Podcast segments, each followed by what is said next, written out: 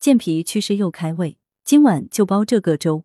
最近岭南地区雨水多，很多人会感到食欲不振、口淡、疲乏、舌苔厚腻。广州中医药大学第一附属医院妇儿中心主任、全国名中医罗颂平教授推荐一款小米芡实扁豆粥，有健脾祛湿和中开胃功效。小米芡实扁豆粥材料：小米一百克，新鲜芡实五十克，炒扁豆五十克，陈皮十克，生姜三片，红枣三至五枚。做法：小米用水淘净，芡实去壳洗净，扁豆、陈皮、红枣均用清水洗净。